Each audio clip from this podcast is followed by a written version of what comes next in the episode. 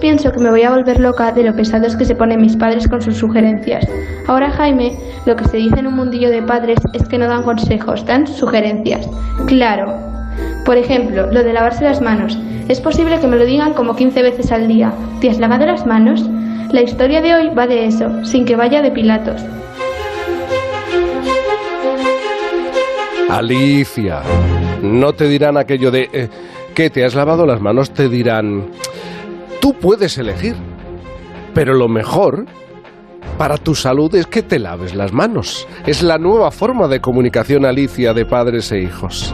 En Onda Cero tenemos una estación de radio en un faro que asoma al Cantábrico. En Por fin no es lunes, Punta Norte.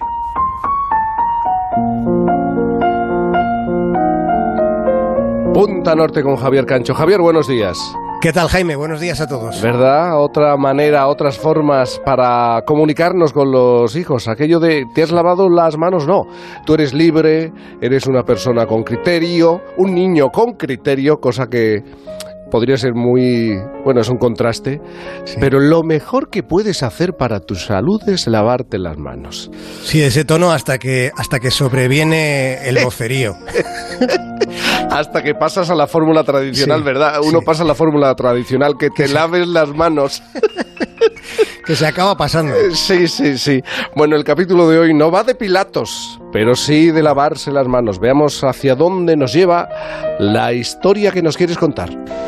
Para empezar, nos dirigimos a una época en la que en los hospitales ni los doctores ni el personal de enfermería se lavaban las manos. Hubo un tiempo en el que los hospitales olían a orina, a, vómito, a sudor, y no hace falta ser mucho más explícito. Solo diré que antiguamente se hablaba incluso de algo llamado el hedor hospitalario. Y es que aunque ahora mm, sean lugares donde existen unos exhaustivos parámetros de higiene, eh, podemos hacernos una idea seguramente poco aproximada de lo que eh, recogían, de los sucios que antiguamente estaban los hospitales. No sé si cualquier tiempo pasado fue peor, pero estoy seguro que cualquier tiempo pasado fue menos limpio o, o fue más difícil. Sí, porque hoy, hoy desde luego nadie tiene una garantía cuando entra a un quirófano, aunque eh, te dan hasta porcentajes. Hmm. Pero es que hace alguna centuria entrar en, el quirófano era algo más que un riesgo. Ir al quirófano era el último recurso. Las mesas de operaciones eran de madera y en ellas podía apreciarse eh, bueno, el rastro de otras carnicerías humanas eh, el suelo estaba cubierto de serrín, por ejemplo, para empapar la sangre derramada por el intervenido. En los hospitales había gente que se dedicaba a detectar alimañas minúsculas. Por entonces, y desde luego resultaba mucho más seguro ser atendido en casa. De hecho, la tasa de mortalidad en los hospitales podía ser hasta cuatro veces más alta que la de los atendidos en su domicilio. En aquel tiempo del que nos estamos acordando hoy, a los hospitales se los llamaba las casas de la muerte. Estoy pensando en la estampa. Había gérmenes e infecciones eh, por todas partes y también imagino, claro, es lógico, en las manos de los propios cirujanos médicos. Podemos decir algo así como que la mugre, Jaime, la mugre era carne. Claro. Fue al inicio de la década de los 40 del siglo XIX. Fue en la ciudad de Viena donde un médico de origen húngaro, el doctor Ignaz Semmelweis, empezó a hablar de la importancia de lavarse las manos. Este buen doctor intentó que se comprendieran ciertos hábitos basados en la ciencia en un tiempo en el que todavía no se entendía bien qué era eso de los gérmenes. Y este doctor Semmelweis trató de hacer comprender a sus colegas que incorporando eh, algunas mejoras, un sistema de lavado de manos en los hábitos de los cirujanos, podrían reducirse de un modo apreciable e inmediato, decía él, las tasas de mortalidad, por ejemplo, en las parturientas. Semmelweis trabajaba en el Hospital General de Viena, donde la gente se moría mucho, y, no porque fuera Viena ni aquel hospital. En el resto de hospitales de la vieja Europa a mediados del 19 pasaba lo mismo.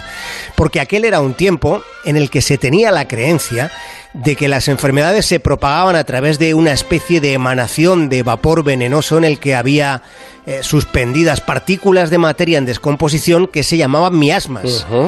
Esto es lo que se creía. Seguro que ustedes en algún momento, sobre todo si tienen cierta edad como, como yo, han oído hablar de las miasmas. Y en realidad el mayor peligro estaba en las manos. Claro, aquello de las miasmas eh, es algo completamente obsoleto. Eso quedó obsoleto cuando llegó el conocimiento microbiano de la realidad. Y en ese conocimiento indagó y, tuvo su importancia el doctor Semmelweis.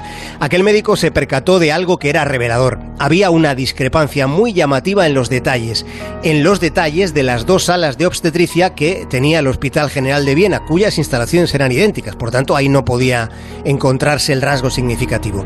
La única diferencia, de hecho, estaba en que una era atendida por estudiantes de medicina, todos masculinos, mientras mientras que la otra estaba al cuidado de las matronas. Y la que era supervisada por los estudiantes de medicina tenía una tasa de mortalidad tres veces más alta. El doctor Semmelweis sabía que algo pasaba, pero no sabía qué era. Hasta que un día, uno de, sus compañeros, de las personas que trabajaba en su equipo, eh, uno de sus compañeros falleció después de haberse hecho un corte examinando un cadáver. El corte se le infectó y ese hombre terminó muriéndose. Pero mientras su colega se iba muriendo, se, eh, iba muriendo, eh, Semmelweis notó que sus síntomas eran muy similares, eran casi idénticos a los de las mujeres con, con sepsis, con septicemia después del parto. La diferencia estaba en que los médicos hacían autopsias y las matronas no las hacían. Los médicos, por tanto, llevaban las bacterias en sus manos desde las salas forenses hasta las salas de partos. Llevaban las bacterias sin lavarse las manos. Claro. Esto que ahora nos parece una aberración, algo inconcebible, entonces era lo habitual. Y fue Semmelweis, fue ese doctor quien detectó dónde estaba el problema. Y la solución al problema, para empezar, entiendo, es que era muy sencilla. Agua y jabón de toda la vida. Claro, eso, eso es lo que pensamos ahora desde nuestra perspectiva. Tenemos que eh, entender que este hombre era médico, eh, un médico con inquietudes científicas y lo que se le ocurrió fue instalar una pila con hipoclorito de calcio, que es eh, cal clorada, que puede que, que, nos suene a todos más. Es un compuesto químico cuya fórmula después se utilizaría en el tratamiento precisamente de aguas porque es bastante eficaz contra las bacterias y los microorganismos. Iba muy encaminado, por tanto, el doctor Semmelweis. Y fíjate, Jaime, con ese sistema que este hombre ideó en abril de 1847, la tasa de mortalidad en obstetricia en el Hospital General de Viena pasó del 18% al 2% en el transcurso de un solo mes. O sea, el dato es, es obvio. Eh, yo me imagino que eh, le harían en su momento un monumento al doctor Semmelweis. Pues me temo que no, le, le mandaron al manicomio. Porque hubo quien no vio lo que tenía delante, aunque lo que tuviera delante fuera invisible, los datos sí que estaban ahí. Pero, bueno, ya sabemos, lo vemos de vez en cuando, la mediocridad es muy contumaz. Y Semmelweis fue cuestionado, fue tildado de excéntrico, de sabiondo. Al fin y al cabo, aquel hombre lo que estaba haciendo es señalar con su dedo las sucias manos de sus colegas y también, en cierto modo, les estaba responsabilizando de muchas muertes. Semmelweis, después de un proceso controvertido de, acusaciones, de, un instante bastante duro para él, al final fue despedido del Hospital General de Viena. El hecho de que centenares de mujeres estuvieran muriendo cuando podían salvarse con una solución tan sencilla le mortificaba. Pasó un tiempo de enorme frustración, estuvo eh, turbadísimo, entró en depresión, le metieron en un manicomio, le pusieron una camisa de fuerza y murió con 47 años por una herida gangrenosa. Fíjate. En uno de sus cuadernos encontró tiempo después de muerto, cuando empezó a valorarse su enorme aportación, se encontró un escrito revelador que voy a leer textualmente. Cuando reviso el pasado, solo puedo disipar la tristeza que me invade imaginando el futuro. Un futuro feliz en el que la infección habrá sido desterrada. La convicción de que ese momento llegará tarde o temprano alegrará mi hora de la muerte.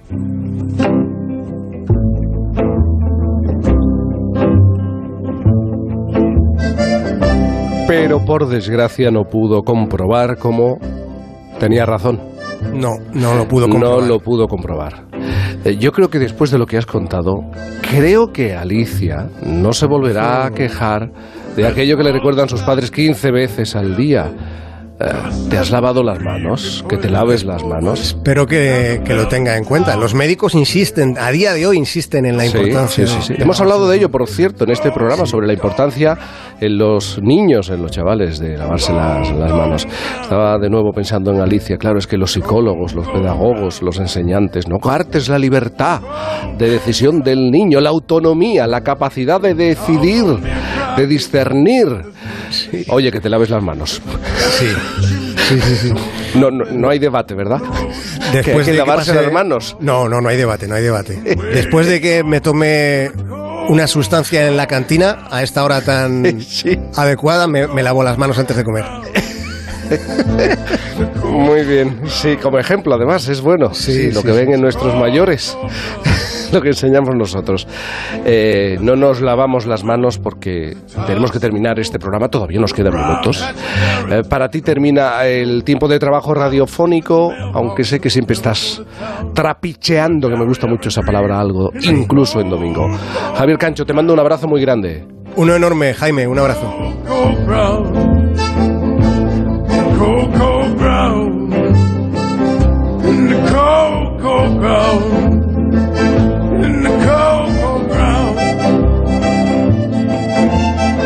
Por fin no es lunes.